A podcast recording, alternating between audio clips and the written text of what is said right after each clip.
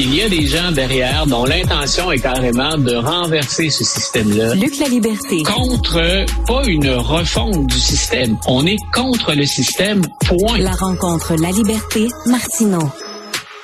Hey, euh, une rencontre entre Biden et le président chinois à San Francisco.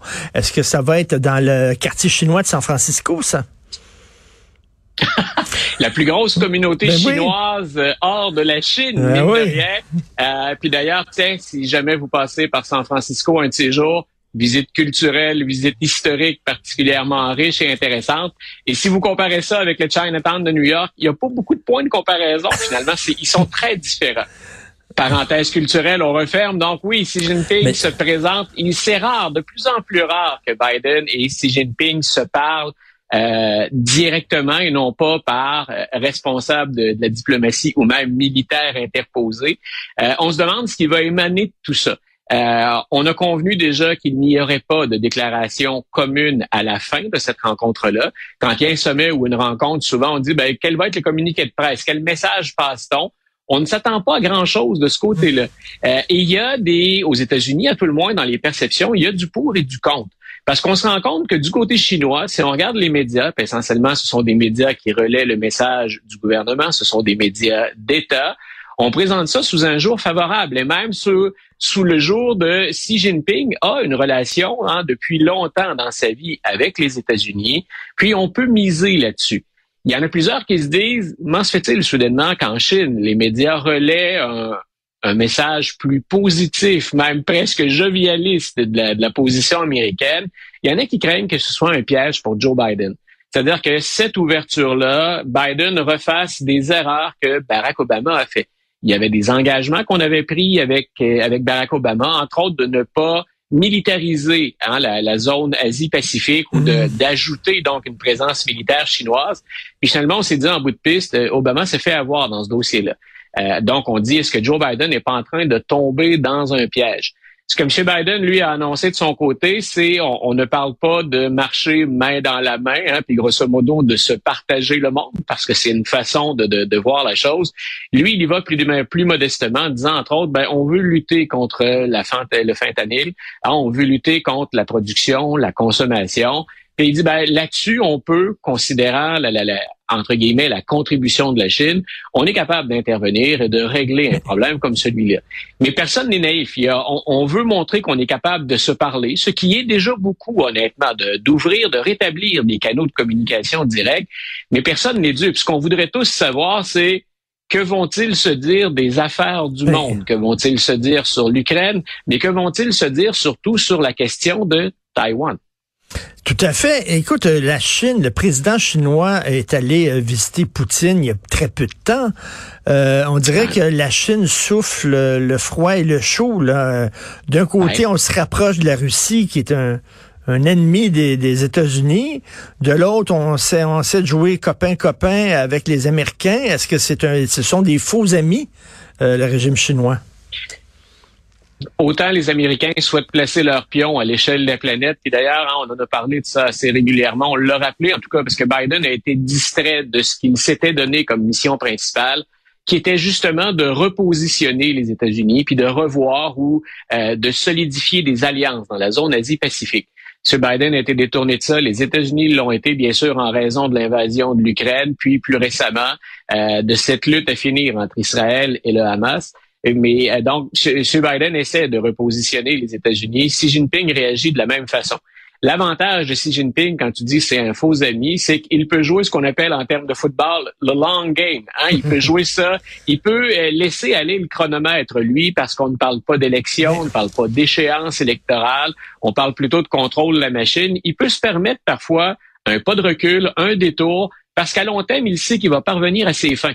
Joe Biden a beaucoup plus de difficultés à faire ça. Puis, puis c'était la même chose pour Donald Trump. Peu importe ce qu'on pourrait donner comme commentaire, un président américain, l'échéance électorale, elle arrive rapide, rapidement. C'est aux deux ans pour le Congrès et c'est aux quatre ans pour un mandat présidentiel. C'est plus difficile de jouer ce match à long terme. Et donc, ben, M. Biden essaie justement de, de se replacer c'est pas particulièrement évident. J'ai quand même, je vais surveiller ça avec beaucoup d'attention, euh, mais j'ai hâte de voir ce qu'on va partager avec les médias avec la population à la fin de la journée aujourd'hui ou demain. Écoute, euh, je, je suis d'accord avec toi. Je suis allé à San Francisco. Il y a deux choses qui m'ont frappé à San Francisco. C'est le quartier chinois de San Francisco qui est énorme ah. et les, le nombre de sans-abri hallucinant à San Francisco. Euh, vraiment, j'espère que... Écoute, je vais... Euh, je vais à San Francisco depuis une vingtaine d'années déjà, si ce n'est plus, et ce qu'on voit dans les rues de San Francisco dans, dans, les dernières années, c'est ce qu'on voyait à Oakland avant il y avait une grande différence entre visiter Oakland et San Francisco. Hein. Il, y a, un pont de distance. Il y a le Bay Bridge qui nous sépare entre des, deux. Euh, mais la dernière fois, c'est ce qui m'a étonné. J'avais l'impression d'être du mauvais côté du Bay Bridge, c'est-à-dire là où on retrouve plus de pauvreté. Et c'est étonnant. Mhm. Ben oui et non. Non, c'est pas étonnant si on considère l'évolution de l'économie, mais c'est étonnant qu'une ville habituellement très riche où on ne voyait pas afficher la pauvreté et la misère ben maintenant, il est exposé à la vue de tous. Donc, c'est ça qui m'a étonné en visitant San Francisco. Et j'espère que Montréal ne s'en ira pas justement à ressembler de plus en plus à San Francisco. Écoute, tu m'as envoyé euh, ton plan de conversation et je suis encore sur le cul. Le speaker de la Chambre qui remet en question la séparation de l'Église et de, l'État. Attends une minute, là. Il veut, il veut une théocratie? C'est ça qu'ils veulent euh, chez les républicains? Il y, a, parfois, et ça me fascine, ça, ça, me fascine comme observateur de la société américaine, puis tu l'aurais deviné bien sûr encore plus dans ce cas-ci comme, comme prof d'histoire. Euh, la séparation de l'Église et de l'État, pour n'importe qui qui a fait un peu d'histoire américaine, qui connaît la Constitution américaine et qui sait qu'elle a été dirigée au 18e siècle, se rappelle que dans ce qu'on a appelé la révolution atlantique, de part et d'autre de l'océan Atlantique, des révolutions qui s'inspirent de la philosophie des Lumières, tout le monde y est allé de cette séparation à des degrés variables, de cette séparation du pouvoir de l'Église et de l'État. On mettait fin à des centaines d'années d'alliance entre le politique et le religieux. Les pères fondateurs ont fait ça en insistant, bien sûr, dans la Charte des droits sur la tolérance religieuse. Qu'en 2023, la troisième personne en termes d'importance pour le pouvoir aux États-Unis, il y a le président, le vice-président, et ensuite, si ces deux-là devaient disparaître, dans, le cas, dans ce cas-ci, c'est une vice-présidente, c'est Mme Harris, mais si les deux premiers venaient qu'à tomber au combat, on aurait à la tête des États-Unis M. Johnson qui dit euh, on s'est mal exprimé quand on a parlé de séparation de l'Église et de l'État. Donc lui, on le sait, il est profondément religieux, il courtise un électorat religieux. Jusque-là, absolument rien de mal. Le problème, c'est d'imposer, bien entendu, sa religion, d'imposer la Bible comme façon de gérer les États-Unis. Alors hier, écoute, ça a été une journée très chargée pour, euh, pour Mike Johnson hier parce qu'on discutait de budget également entre républicains et démocrates. C'était un premier test pour le nouveau speaker. Mais celle-là, j'avoue qu'elle m'a ébranlé solidement. Écoute, remettre, remettre en question la séparation entre l'Église et l'État. Si notre ami commun Guy Perkins nous écoute, je suis sûr qu'il se tape la tête sur les murs. Euh, euh, euh, Luc, Luc, est-ce que la séparation de l'Église et de l'État, elle n'est que symbolique aux États-Unis? Parce que Dieu est partout, hein, sur les pièces de monnaie, In God We Trust, les présidents vont toujours à l'Église, etc. Dieu est quand même présent. On dirait que symboliquement de séparer les deux, mais c'est pas si séparé que ça aux États-Unis c'est particulièrement complexe. C'est-à-dire que c'est une communauté à l'intérieur du monde occidental. C'est un sujet que j'ai justement abordé avec Guy déjà la dernière fois qu'on a, qu'on a cassé la côte ensemble. Euh, c'est impressionnant parce que y a, c'est encore un pays où il y a une forte concentration de croyants pratiquants. Si on comparait le Québec et le Canada, c'est une des différences qu'on a, particulièrement le Québec. On a encore des croyants, ce que ces gens-là pratiquent, et le nombre de croyants est à la baisse, sérieusement. Aux États-Unis, ce phénomène-là, il s'effectue, il se fait, mais beaucoup plus lentement. Donc, le nombre de croyants et de pratiquants diminue, mais écoute, la progression en ce sens-là, elle est beaucoup plus lente. Ce qui fait exciter un politicien, c'est le cas de M. Johnson, c'est le cas de M. Biden, qui est seulement le deuxième catholique de l'histoire hein, à occuper le siège du président. Euh, on n'a comme pas le choix de parler de religion. Et, même sur la tolérance religieuse, j'ai envie de te dire, c'était un des dix premiers amendements à la Constitution américaine. Pas sûr que ces temps-ci, on a ça en tête, la tolérance religieuse, quand on regarde la montée de l'antisémitisme et de l'islamophobie. Donc, on est tolérant pour toutes les religions, vraiment. Ça aussi, c'est à vitesse variable, même au 21e siècle. Mais là où ça m'inquiète, je répète, c'est habituellement, on sait qu'il y a des politiciens qui vont courtiser cette droite hmm. morale et religieuse. Donald Trump le fait. C'est une partie de la population qui l'a porté au pouvoir. Mais entre s'adresser à ces gens-là et dire je partage vos valeurs et faire tomber ce mur, aussi fragile hein, ou mince peut-il être, faire tomber ce mur-là, c'est assez étonnant. Et ça va avec les, courants historiques. Quand tu référais tout à l'heure à God We, God We Trust, faut se rappeler que cette devise-là en remplaçait une autre qui était de plusieurs uns, euh, et pluribus unum. Et en fait, ça s'est fait sous Dwight Eisenhower après la Deuxième Guerre. Eisenhower voit un courant conservateur très, très important. Et c'est là où on va de l'avant avec la devise. Et j'ai comme l'impression qu'on revient là. ben oui. On a ces, ces moments hein, de, de, de, tension, on croit ou on croit moins, on remet ça en question. On est dans un moment où le courant conservateur est encore particulièrement fort, en tout cas au sein du Parti républicain, c'est certain. Des républicains qui sont, sont venus au coup. Ils se sont battus. Où se sont battus? En chambre? en, chambre, on a joué du coude. Donc, ce date, faut pas imaginer la WWF, là, où Dwayne The Rock Johnson débarquant contre Cena. Donc, euh, je te ramène plutôt, là, on a joué du coude, je te ramène au Sénat. Euh, écoute, on a eu un sénateur américain, M. Mullen de l'Oklahoma, qui a carrément menacé le président des Teamsters. C'est un syndicat très important. On en connaît l'histoire et l'influence dans l'histoire. Euh, J'ai demandé à l'équipe de nous préparer un extrait. Voici ce que dit M. Mullen au président des Teamsters. C'est un sénateur. On est à Washington. Okay. You tweeted at me one, two, three, four, five times. And let me read what the last one said. Quit the tough guy act in these Senate hearings. You know where to find me. Any place, anytime, cowboy. Sir, this is a time, this is a place. You want to run your mouth, we can be two consenting adults. We can finish it here. Okay, that's fine. Perfect. You want to do it now? I'd love to do it right now. Attends une minute, ça, c'est à 4 heures au rack à Bessic. non, si c'était au rack à Bessic, je n'aurais peut-être pas parlé. C'est pas au rack à Bessic, c'est là. Et le, le, on peut pas partager les, les, les, images avec les gens qui sont à l'écoute, mais le sénateur se lève et il a une carrure moderne très impressionnante. Il se lève, il est sur le point d'enlever sa bague de sa main et de débarquer dans la salle au Sénat pour affronter le président des Teamsters qui dit grosso modo, amène-toi. Il dit, viens-t'en, là, on va finir ça ici, là. Voilà. Non, mais attends une minute, il y, avait un gag là-dedans, il y avait de l'humour, j'imagine. Non, c'était pas sérieux. Absolument pas. C'était c'était un défi de la violence verbale pure et simple et on a failli en venir au bout.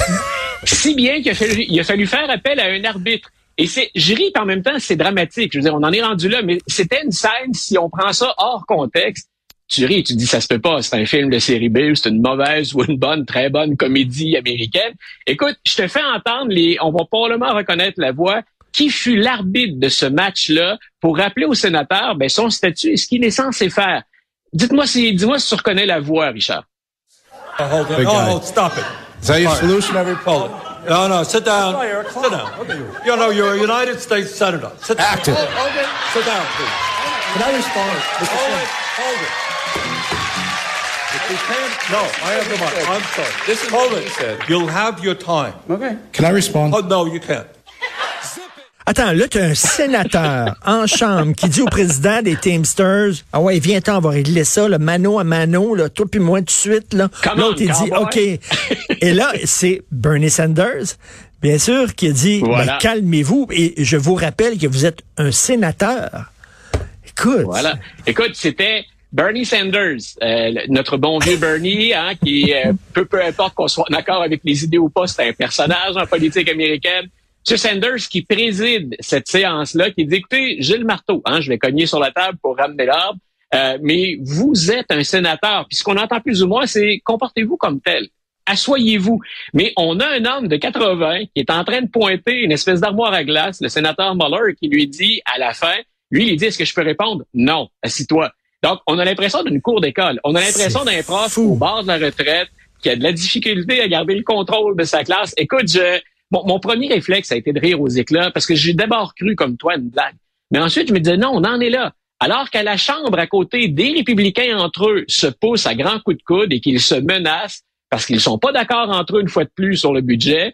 De l'autre côté, on a un sénateur qui est en train de se libérer les mains de ses bagues puis de dire au président des Teamsters, come on, bring it on. C'est complètement fou. écoute, en terminant, euh, j'ai lu une entrevue de The Rock Wayne Johnson de Rock, euh, qui dit qu'il a été approché par les deux partis, et par les républicains, et par les démocrates pour se présenter en politique. On est rendu là, là. On va, on va demander à The Rock de se présenter.